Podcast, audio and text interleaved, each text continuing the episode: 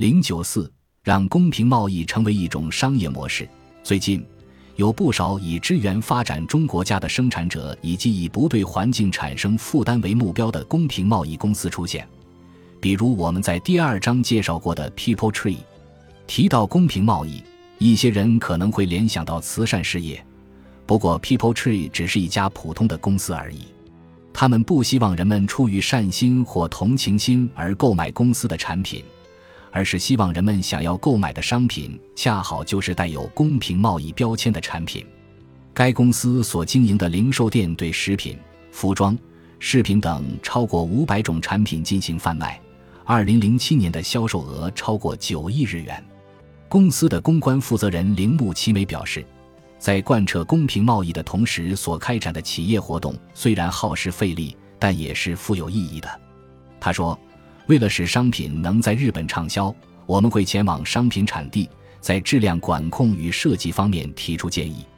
有时候我们觉得价格不太合适，就会与对方进行交涉，看看能否通过改变设计、调整工序等方式，而不是以削减人力成本的方式来降低成本。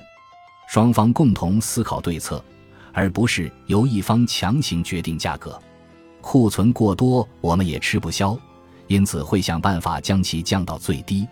我们不会废弃服装，而是通过员工优惠活动或大甩卖的方式将它们销售出去。在谈及公平贸易体系时，铃木女士表示，他们有时候也会受到一些诸如这种做法并未真正改变社会、完全没有意义或是根本没有效果之类的批评。诚然，我们的市场占有率甚至不到百分之一，也不可能改变现有交易模式。但我认为做事并不需要强求一百分，六十分也好，八十分也罢，在不断试错后，解决方案终究会出现在我们面前。做出正确的选择才是最重要的。日本人想要维持自己的生活，离不开发展中国家，然而我们却根本不了解那里所发生的事。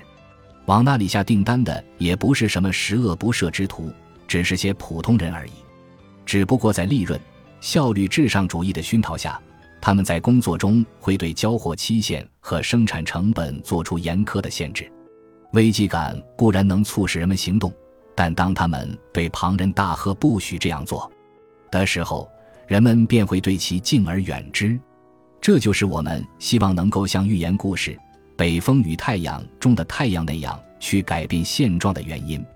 我希望越来越多的人看到那些因公平贸易。而身着靓丽服装的人时，会从心底感到欣慰和快乐。事实上，自从2011年的三十一大地震和拉纳广场倒塌事件发生后，他觉得现状已经逐渐开始发生改变。本集播放完毕，感谢您的收听，喜欢请订阅加关注，主页有更多精彩内容。